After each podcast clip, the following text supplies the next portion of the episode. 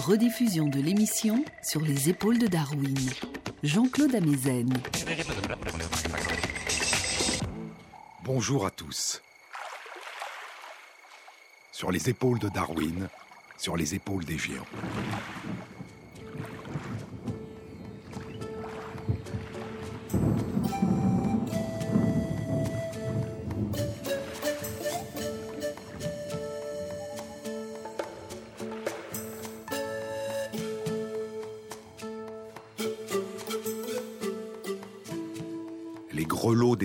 Palpitaient vaguement, une immense bonté tombait du firmament, c'était l'heure tranquille où les lions vont boire.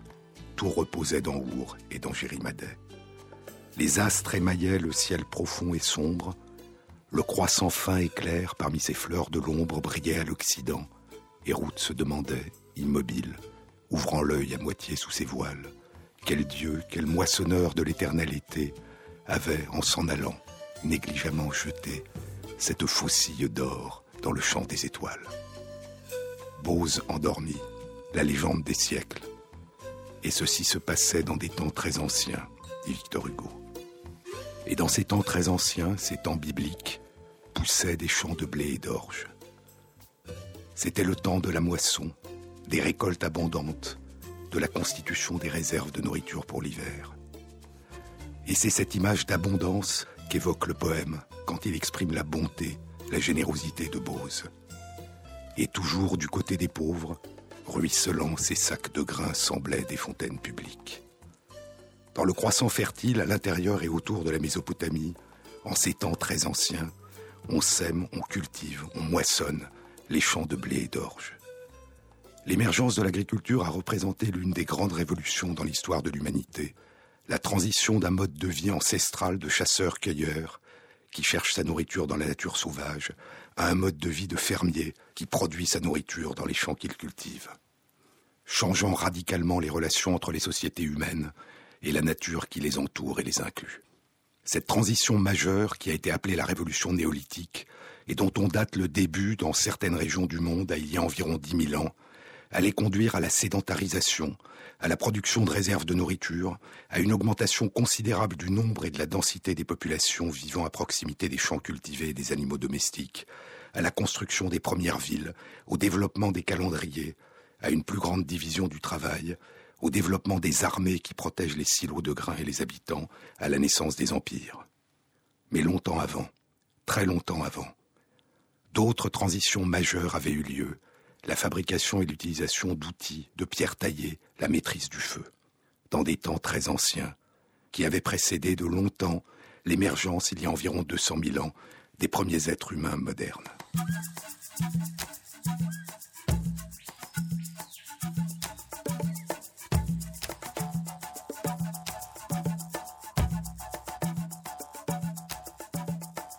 Une publication récente dans la revue Science décrit un site archéologique à Kesher Benot Yaakov dans la vallée du Jourdain, près de la mer Morte. Le site date d'il y a 790 000 ans.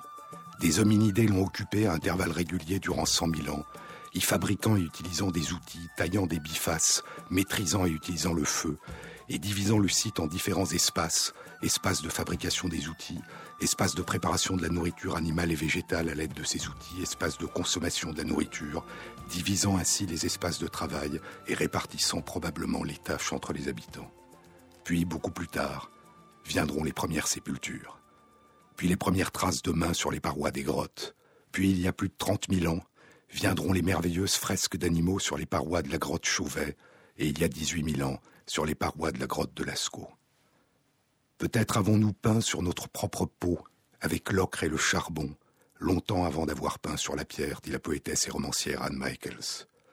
Il y a quarante mille ans, dit-elle, nous avons laissé des empreintes de mains peintes sur les parois de pierre.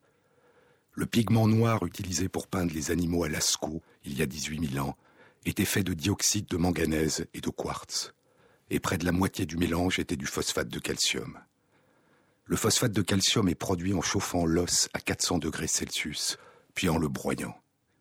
Nous avons fabriqué nos peintures à partir des os des animaux que nous peignons. Aucune image n'oublie cette origine. Cette intrication complexe entre nature et culture. Puis Anne Michaels parle du deuil. Avec la première tombe, l'invention de la mémoire. Aucun mot n'oublie cette origine. Plus tard viendra la domestication des plantes, l'agriculture. Mais où, quand et comment a émergé l'agriculture? Où, quand et combien de fois ont émergé la culture des céréales, la domestication des plantes et la domestication des animaux? Les travaux des archéologues indiquent non seulement que l'agriculture et la domestication des animaux ont émergé plusieurs fois de manière apparemment indépendante dans différentes régions du monde, mais aussi, depuis une dizaine d'années, qu'il est difficile de définir un véritable début parmi différentes formes d'émergence. Les premiers vestiges de domestication de chiens datent d'il y a plus de 30 000 ans en Afrique de l'Est. En Afrique du Nord, les premiers bergers gardent des troupeaux de moutons sauvages longtemps avant de commencer à faire de l'élevage et où fixer le début de l'agriculture? Il y a 50 000 ans, les chasseurs-cueilleurs dans des îles d'Asie du Sud-Est font brûler la végétation pour favoriser la pousse des plantes dont ils se nourrissent. Durant la même période, les premiers émigrants atteignent l'Australie, la Tasmanie et la Nouvelle-Guinée. Une publication récente dans la revue Science décrit des sites archéologiques datant de près de 50 000 ans sur les hauts plateaux à 2000 mètres d'altitude en Nouvelle-Guinée.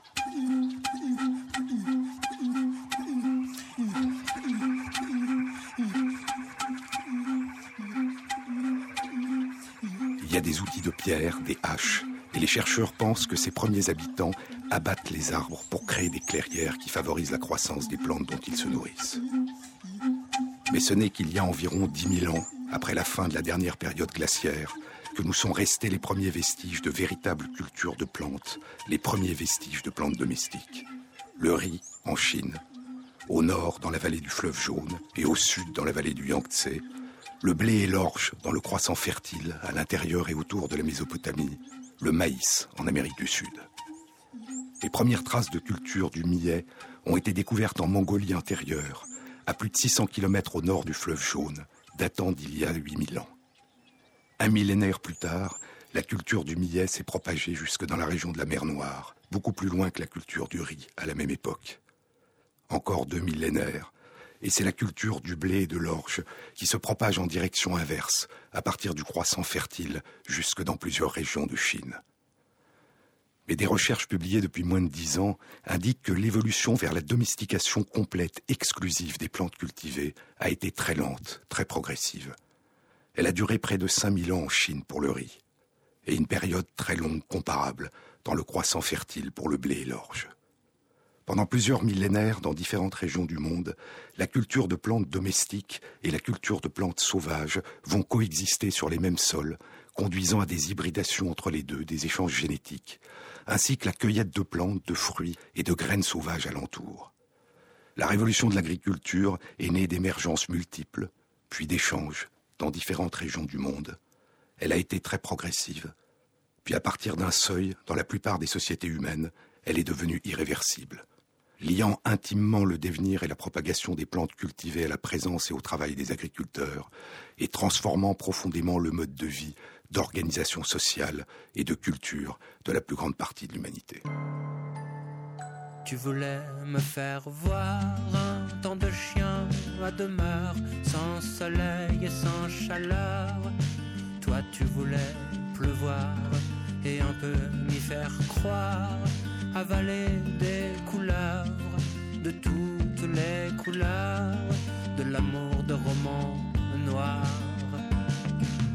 Moi, moi, je n'avais Dieu que pour ce qui se passe là-haut, ah, ah, dans le ciel bleu.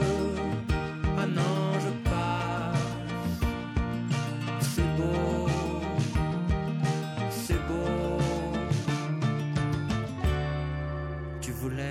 faire boire la coupe jusqu'à la les appelais-tu chérie, ce que tu allais voir. Tu voulais du bazar, de la fumée et des leurs, des midis à pas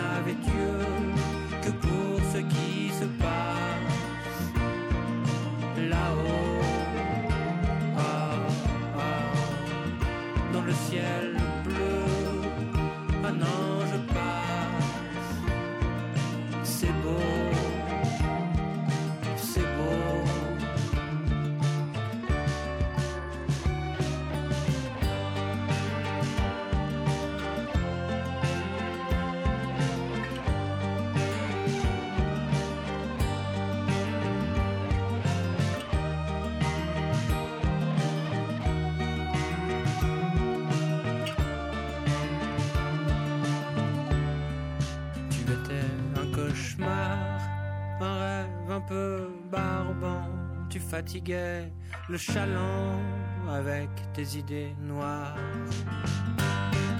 Et moi, moi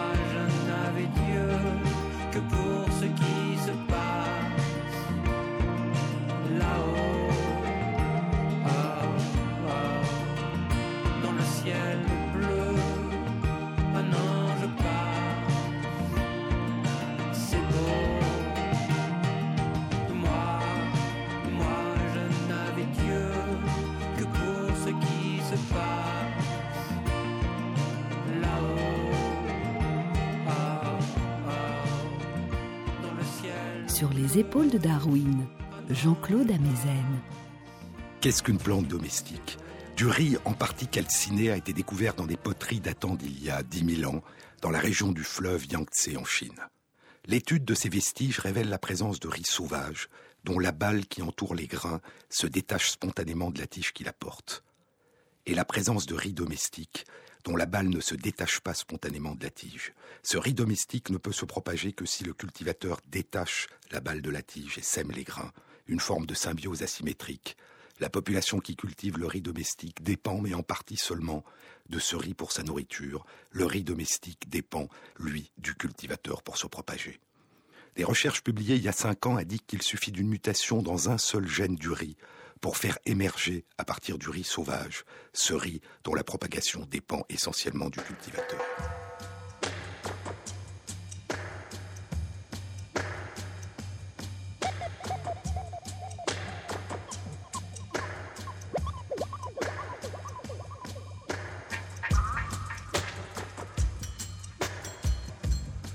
Et ce n'est qu'il y a environ 5000 ans le riz domestique cesse de varier génétiquement, de s'hybrider avec le riz sauvage et devient la seule forme de riz cultivée à l'écart des plants sauvages. Le même phénomène très progressif aura lieu à l'intérieur et autour de la Mésopotamie, dans le croissant fertile pour le blé et l'orge, avec une évolution graduelle vers la culture exclusive de variétés dont la balle et les grains ne peuvent se détacher spontanément. Les céréales doivent être moissonnées et battues pour libérer les grains. Pourquoi cette transition, pourquoi la révolution néolithique a-t-elle été si progressive? L'invention de l'agriculture a transformé les sociétés humaines. Nourriture abondante, réserve de nourriture, sédentarisation, construction des premières villes. Mais elle a eu aussi des inconvénients majeurs, dont l'émergence et la transmission d'épidémies en raison de la densité des populations et de la présence des animaux domestiques. Les maladies infectieuses d'origine animale deviendront les grandes maladies infectieuses épidémiques humaines.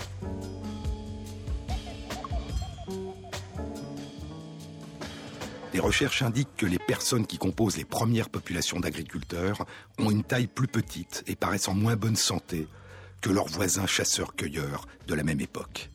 Mais les travaux de la plupart des ethnologues depuis une cinquantaine d'années suggéraient que la productivité, la quantité de nourriture produite à travail égal était très supérieure pour les premières populations d'agriculteurs que pour les chasseurs-cueilleurs. Pourtant, une recherche publiée dans les comptes rendus de l'Académie des sciences des États-Unis suggère le contraire la production d'une même quantité de nourriture, avec les outils de l'époque, paraît requérir une dépense d'énergie beaucoup plus importante que la cueillette dans un même environnement. Et ce n'est qu'à partir d'un certain seuil, d'un certain changement d'échelle, d'un certain degré d'expansion dans la surface des terres cultivées, que l'agriculture commence à produire beaucoup plus de nourriture pour une même dépense d'énergie, pour une même quantité de travail. Et la question devient alors, pendant la période où l'agriculture était une façon plus coûteuse en énergie de produire la nourriture, qu'est-ce qui a pu favoriser son adoption et sa persistance dans différentes régions du monde? De nombreuses hypothèses sont actuellement discutées. La sédentarisation qui a favorisé les soins aux enfants et donc l'augmentation de la population malgré les maladies infectieuses. Des raisons d'organisation sociale, des raisons symboliques, rituelles, spirituelles, un changement des modes de relation avec la nature à Bornéo, par exemple, le riz fut planté et cultivé pendant très longtemps en très petite quantité, pour des raisons semble-t-il autres que nourrir la population, avant que les grandes cultures n'émergent il y a seulement quelques siècles.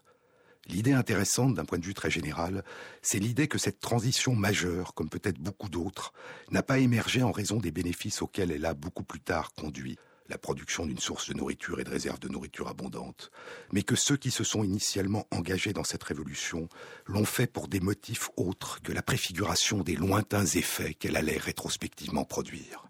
Puis, à différents endroits du monde, dans différentes sociétés humaines, passer un certain seuil, est devenu irréversible ce qui au départ était une nouveauté, une invention optionnelle ouverte.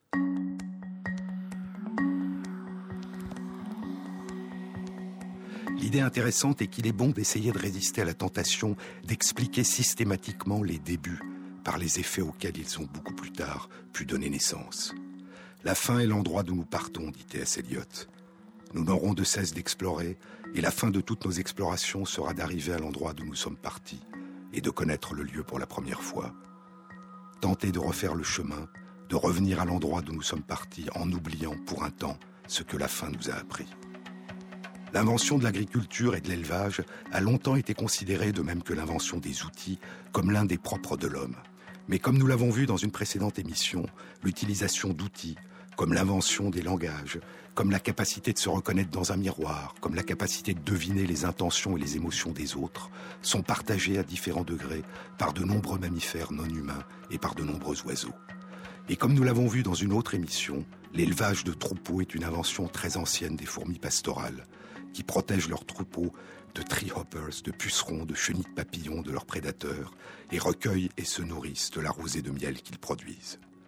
Mais les fourmis n'ont pas seulement inventé l'élevage et le gardiennage des arbres, qui les logent et les nourrissent et qu'elles protègent contre les herbivores. Les fourmis ont aussi inventé l'agriculture. Très longtemps avant la révolution néolithique, très longtemps avant l'émergence des premiers êtres humains modernes, très longtemps avant l'émergence de leurs premiers ancêtres hominidés. L'homme n'a pas inventé le labourage, écrivait le jeune Darwin à son retour de son voyage autour du monde, en conclusion de son premier article sur le lent travail de laboureur des vers de terre. L'homme n'a fait qu'imiter, sans le savoir, poursuivait Darwin, le travail immémorial des vers de terre qui remuent les sols et les rendent fertiles en produisant l'humus.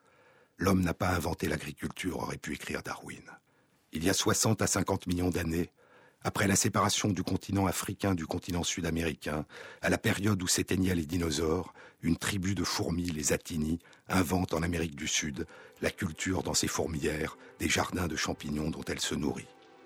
Il semble que cette invention ait eu lieu une seule fois et se soit diversifiée sans jamais disparaître.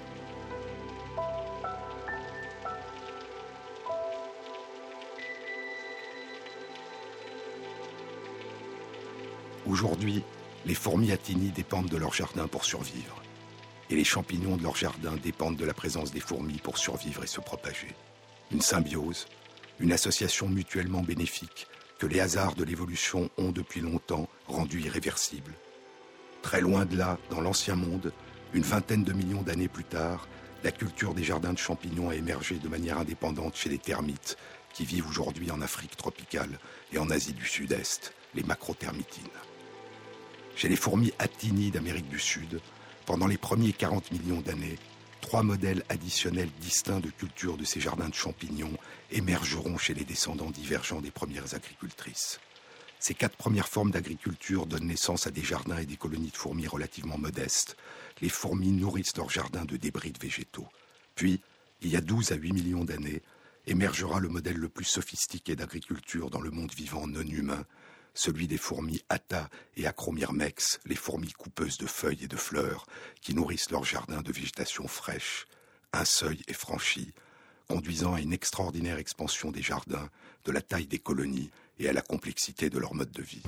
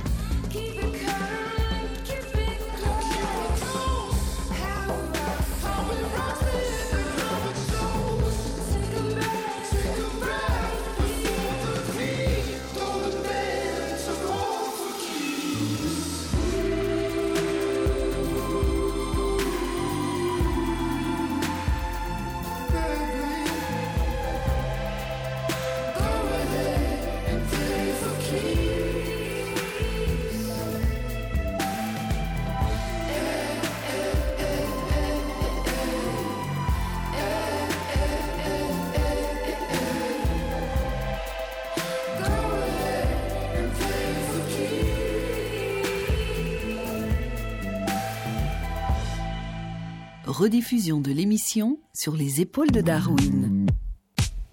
Si un congrès de naturalistes devait se réunir pour choisir les sept merveilles du monde animal, écrivent Edward Wilson et Bert Huldebler dans leur livre qui vient de paraître Les fourmis coupeuses de feuilles, si un congrès de naturalistes devait se réunir pour choisir les sept merveilles du monde animal, il se sentirait obligé d'inclure la civilisation étrange et impressionnante des atinies coupeuses de feuilles. À travers les régions tropicales et subtropicales du Nouveau Monde, elle domine les forêts, les savanes et les prairies. Où que vous voyagiez à travers l'Amérique centrale ou l'Amérique du Sud, des régions sauvages jusqu'aux places et zones vides au cœur des villes, vous allez bientôt rencontrer les coupeuses de feuilles.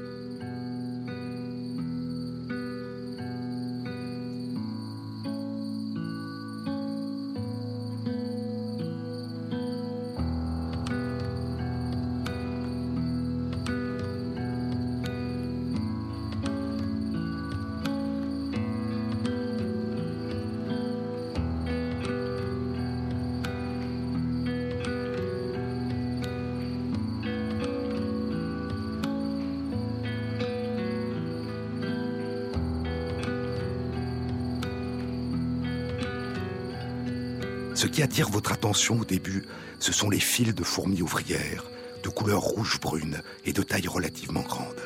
Elles avancent en colonne. Elles voyagent sur des routes miniatures de la largeur d'une main humaine, qu'elles gardent vides de toute végétation et de tout débris. Certaines vont vers l'extérieur, un nombre à peu près égal rentre à la maison. La plupart de ces dernières portent une section fraîchement coupée d'une feuille ou d'un pétale de fleur qu'elles agrippent dans leur mâchoire et qui recouvrent leur dos comme une ombrelle. Ce sont les fourmis parasols, vous diront les habitants du Texas et de la Louisiane.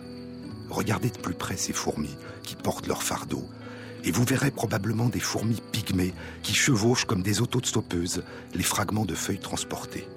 Est-ce que ces fourmis miniatures sont en train de guider leur grande sœur vers la maison?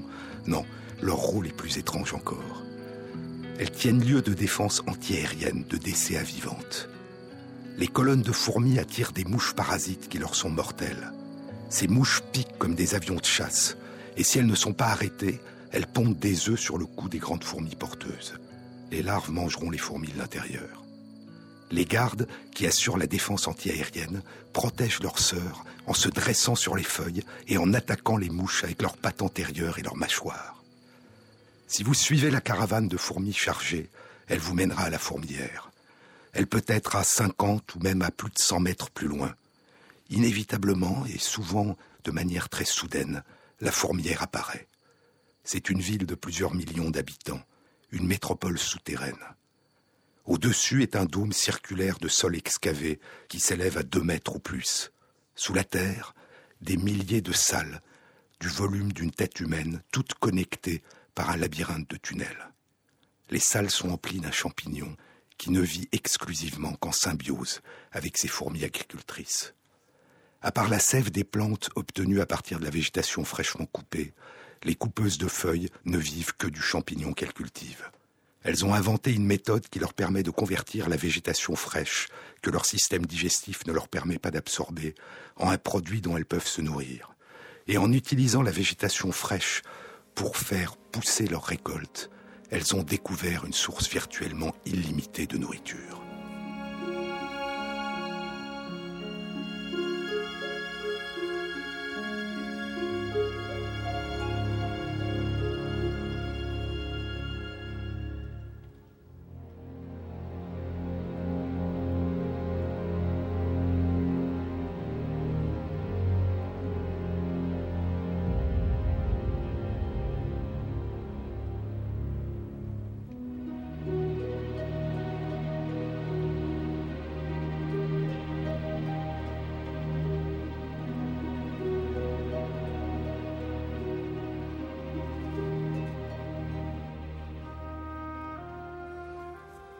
Fourmilière adulte typique de ces fourmis coupeuses de feuilles contient environ 2000 salles, dont 250 sont occupées par les jardins et les fourmis. Les galeries descendent en moyenne jusqu'à 7 à 8 mètres sous le sol. 40 tonnes de terre ont été excavées. Les fourmis coupeuses de feuilles sont les principales consommatrices de plantes vivantes dans les régions tropicales du continent américain. Une colonie adulte de fourmis atta consomme la même quantité de plantes chaque année qu'une vache, près de 5 tonnes de plantes pendant 10 ans, et une colonie vit aussi longtemps que la reine, une vingtaine d'années. Quand la colonie est devenue adulte, deux à trois ans après sa fondation par une reine, la reine donne naissance chaque année, à partir d'œufs fécondés, à 15 à 20 millions d'ouvrières, dont quelques milliers d'œufs seront élevés d'une manière qui donnera naissance à de futures reines. La reine pond aussi chaque année quelques milliers d'œufs non fécondés qui donneront naissance à des mâles qui ne possèdent que la moitié du génome de leur mère. Puis les futures reines ailées et les mâles ailés quittent la colonie pour des vols nuptiaux et la fécondation a lieu haut dans le ciel durant l'après-midi ou dans la nuit, suivant l'espèce. Was young, and so were you. All out the thing we both said we would never do. But look at how times have changed,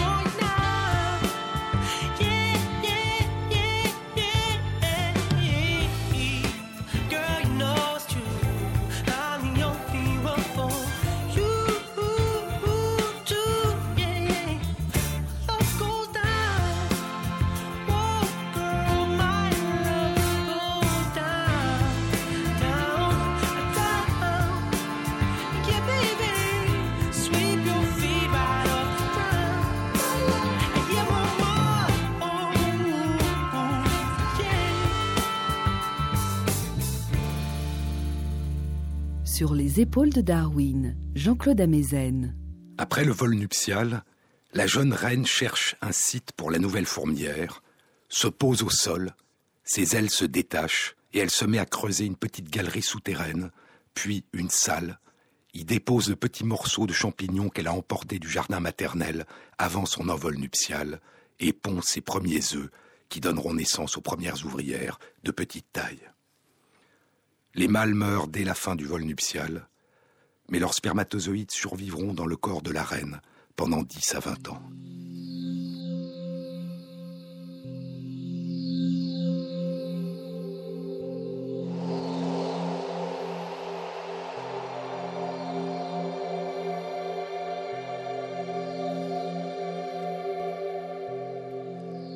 La reine se nourrit de certains de ses œufs et en nourrit les nymphes.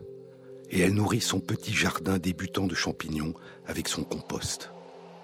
Puis les ouvrières naissent et partent couper les feuilles, en nourrissent le jardin, se nourrissent debout du jardin de champignons, en nourrissent la reine, s'occupent de la reine, et la reine cesse toute autre activité que la ponte. Les premières phases de fondation d'une nouvelle colonie sont très précaires. Des études estiment que moins de 1% à 10% des colonies fondées survivent la première année. Puis la colonie grandit.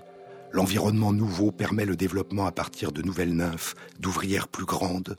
Une colonie adulte comporte des ouvrières dont la taille varie d'un facteur 8 et le poids d'un facteur 200, entre de toutes petites ouvrières et des ouvrières géantes, dont les plus grandes sont des soldats qui défendent la fourmilière. Et le travail est divisé entre ces différentes ouvrières.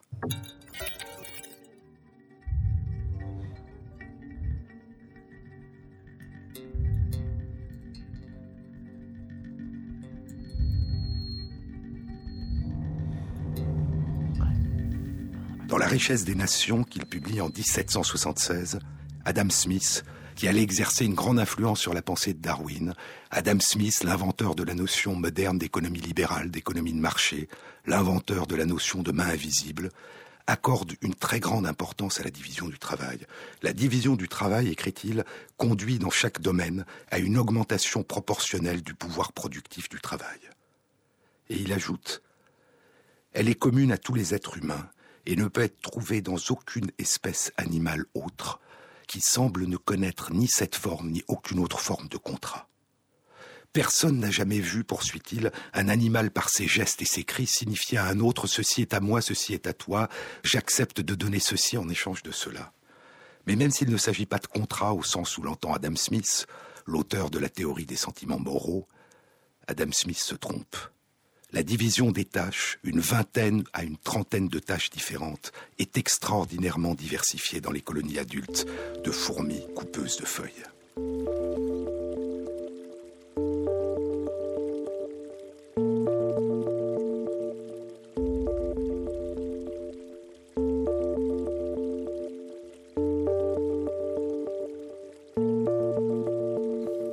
Les fourmis ouvrières quittent la fourmilière le routes qu'elles ont créées, typiquement quatre grandes routes, avec de nombreuses radiations, occupant en tout au total une surface de recherche des feuilles de près d'un hectare.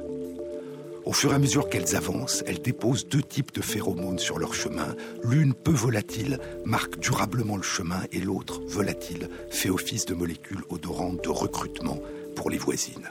Des études ont montré qu'un milligramme de phéromones suffirait, si elles en étaient capables, à faire faire aux fourmis un trajet qui ferait plusieurs fois le tour de la Terre.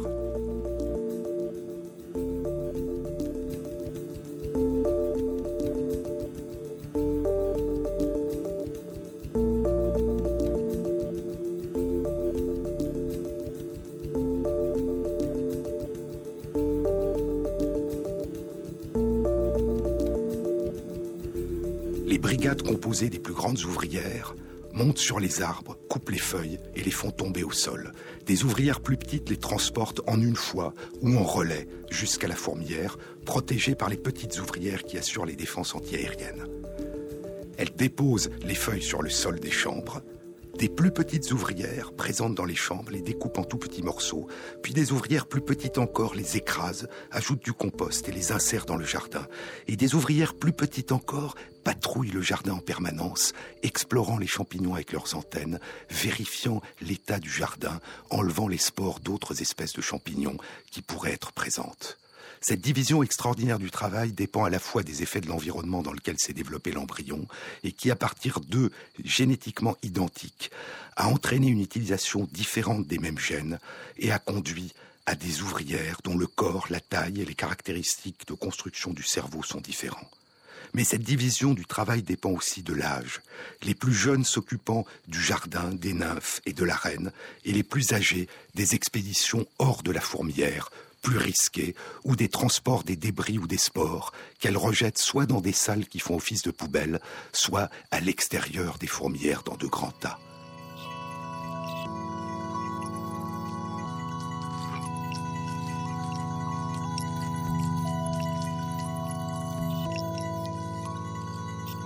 Mais cette division du travail s'accompagne d'interactions complexes. Chaque ouvrière coupeuse de feuilles, dans la canopée ou les savanes, suivant la région où elles habitent, émet des phéromones qui recrutent les voisins vers la même feuille. Plus la qualité de la feuille est perçue par la coupeuse de feuilles comme étant bonne, et plus elle marque cette feuille. Elle coupe de manière semi-circulaire, en demi-lune, en faisant tourner ses mandibules autour de son axe. Et pendant qu'elle coupe, elle émet des stridulations, des vibrations sonores, en grattant un petit plastron. Cette vibration fait vibrer ses mandibules, leur donnant des propriétés d'un vibratome, le couteau vibrant d'un microtome qui permet de couper plus régulièrement à travers un tissu tendre comme celui d'une feuille. Mais plus elle perçoit la feuille comme étant de grande qualité, et plus elle augmente ses stridulations, recrutant d'autres coupeuses proches par ces vibrations transmises par la feuille et les tiges. La fourmi qui va charger la feuille sur son dos émet elle aussi une stridulation qui alerte les petites fourmis protectrices qui montent sur la feuille. Le relais fréquent entre porteuses de feuilles permet à plusieurs fourmis différentes d'évaluer chacune la qualité de la feuille et de choisir celles qui leur paraissent de la meilleure qualité et qu'elles vont transporter.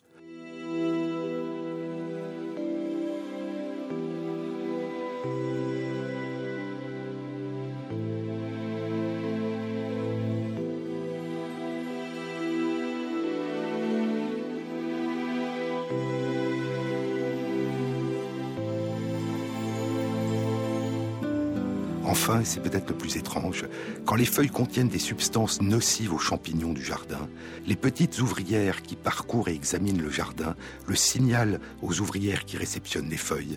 Celles-ci les rejettent, le signalent aux transporteuses qui rapportent à la fourmilière les feuilles, qui elles-mêmes le signalent aux coupeuses de feuilles qui cessent de les couper. Bien que le cerveau des fourmis soit petit, il est composé d'un million de cellules nerveuses et les connexions, les synapses sont nombreuses. Les réponses aux odeurs, aux phéromones sont nombreuses et sophistiquées. Elles ont des récepteurs olfactifs, des cellules nerveuses dans les antennes et de très nombreux groupes de cellules nerveuses qui répondent à ces signaux. Elles vivent dans un immense univers riche d'odeurs, de contacts corporels et de vibrations, de stridulations. Cette symbiose ancienne avec les champignons est devenue exclusive. Les fourmis ne peuvent plus vivre que de ces champignons, et les champignons ne peuvent plus survivre et se propager en dehors des fourmilières. Mais le caractère le plus spectaculaire de cette symbiose est le nombre de partenaires qui interviennent. Certains qui la menacent, d'autres qui la protègent. Depuis une cinquantaine de millions d'années, dans les formes les plus simples d'agricultrices, et, depuis 8 à 12 millions d'années chez les coupeuses de feuilles, se déroule une incessante course de la Reine Rouge, impliquant au moins cinq intervenants, course faite d'attaques, de défense et de contre-attaques permanentes.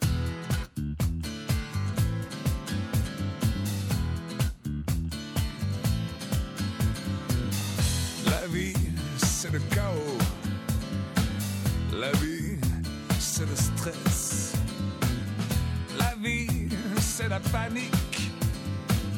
La vie, c'est le cirque. Alors quand je rentre le soir, j'ai besoin d'un peu de douceur. Mais si par malheur j'allume le téléviseur et que la madone m'apparaît, oh miracle, je me lève, je chante, je danse.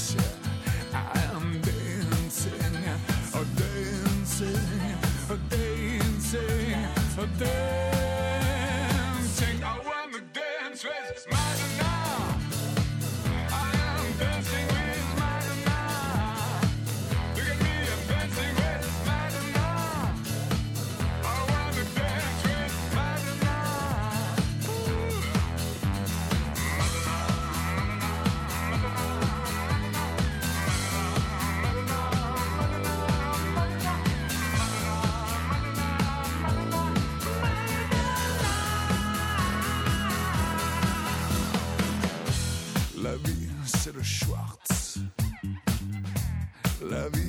Le spleen. La vie, c'est la bataille. La vie, c'est le choc. Alors quand je rentre du travail, j'ai besoin d'un peu de calme. Mais si par malheur j'allume le téléviseur et que la Madone m'apparaît, oh miracle, je me lève, je chante, je danse.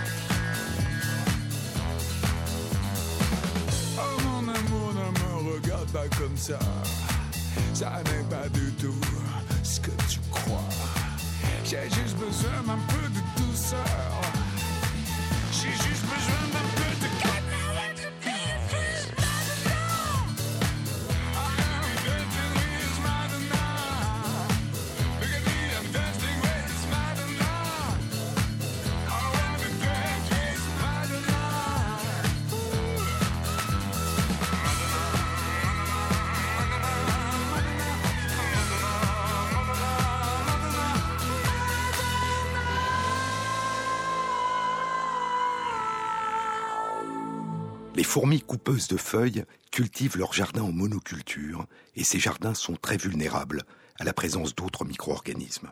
En particulier contre un champignon parasite des jardins qui semble ne survivre et ne se propager que sur ces jardins. Un comportement surprenant des ouvrières qui rentrent à la fourmilière a été décrit l'année dernière. Avant d'entrer dans les salles qui contiennent les jardins et les nymphes, elles se nettoient longuement. Elles ne le font pas avant d'entrer dans des salles qui ne contiennent ni jardins, ni œufs, ni nymphes. Les fourmis agricultrices, longtemps avant les médecins du XIXe siècle, pratiquent une forme d'hygiène prophylactique avant d'entrer en contact avec des êtres vulnérables, les nouveau-nés et les champignons de leur précieux jardin.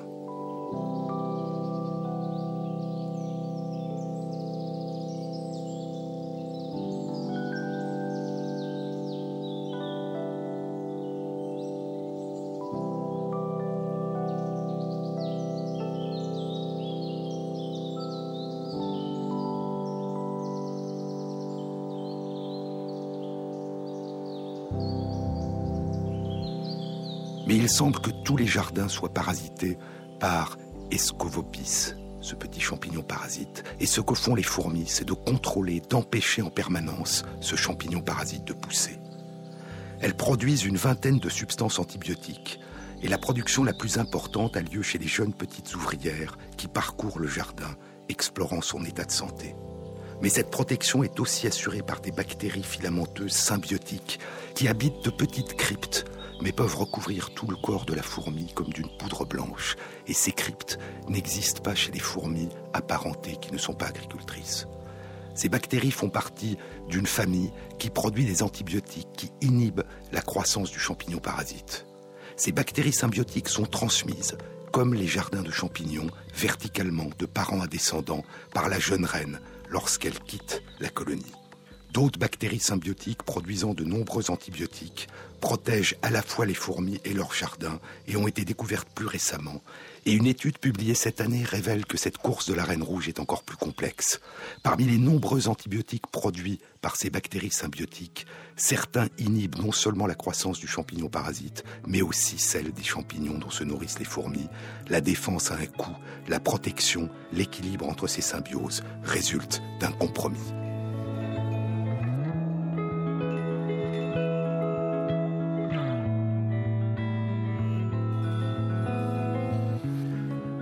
Cette course de la Reine Rouge ne s'arrête toujours pas là. Il y a trois ans, des chercheurs identifiaient un prédateur des bactéries symbiotiques des fourmis, une levure noire qui se nourrit de ces bactéries, diminuant ainsi la capacité des fourmis à défendre leur jardin contre le champignon parasite. Et il y a, dans les fourmières, un autre partenaire symbiotique encore qui veille sur les jardins, une bactérie symbiotique fixe l'azote de l'atmosphère et permet aux champignons de l'intégrer à la fabrication de ses protéines, un peu comme les bactéries dans les rhizomes à la racine des plantes qui leur permettent de fixer l'azote.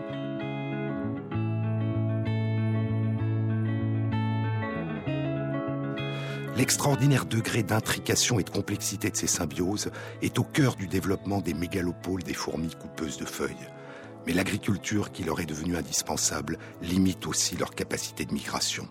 La température optimale de croissance du champignon est autour de 25 degrés. Et cette contrainte limite le territoire des fourmis coupeuses de feuilles aux régions chaudes de l'Amérique centrale et de l'Amérique du Sud et du sud des États-Unis mais une publication il y a deux mois révèle comment Ata Texana a réussi à migrer vers des climats froids, vers le nord des États-Unis et vers le sud de l'Argentine en direction de la Terre de Feu.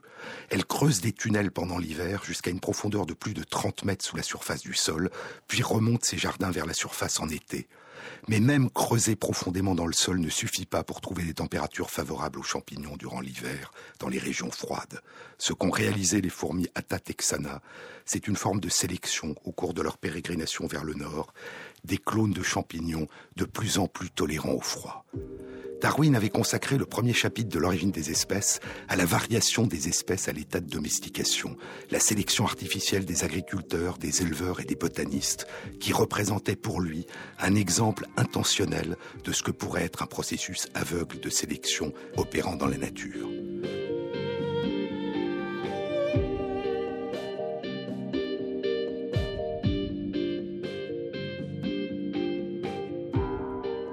La longue aventure des fourmis nous révèle que la domestication, l'agriculture, l'élevage peut avoir été partie intégrante de l'évolution du vivant, une forme ancestrale de sélection artificielle, comme une conséquence de l'émergence de phénomènes de coadaptation, d'influence réciproque mutuellement bénéfique, de symbiose, une forme ancestrale de sélection artificielle comme composante de ce que Darwin avait appelé la sélection naturelle.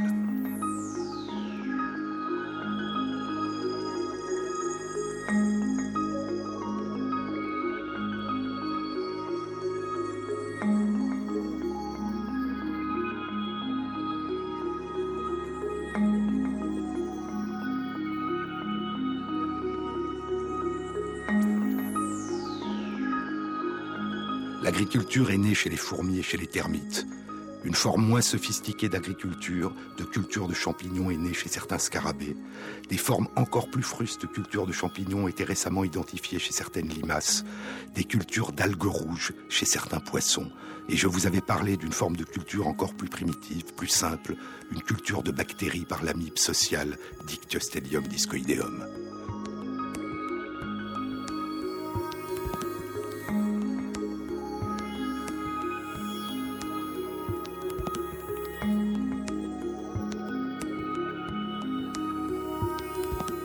A une dizaine de millions d'années, une forme radicalement nouvelle d'agriculture allait naître chez les descendants des premières fourmis atini et faire émerger l'extraordinaire empire des fourmis coupeuses de feuilles. Et ce n'est que beaucoup plus tard que l'humanité allait à son tour réinventer l'agriculture.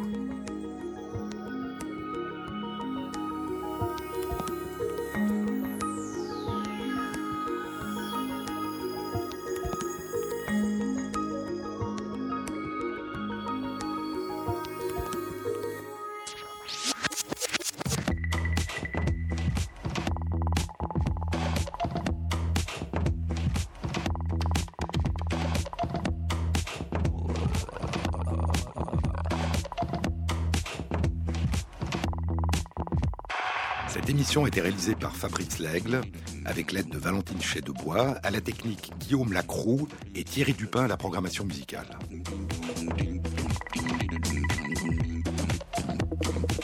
Bon week-end à tous, à la semaine prochaine.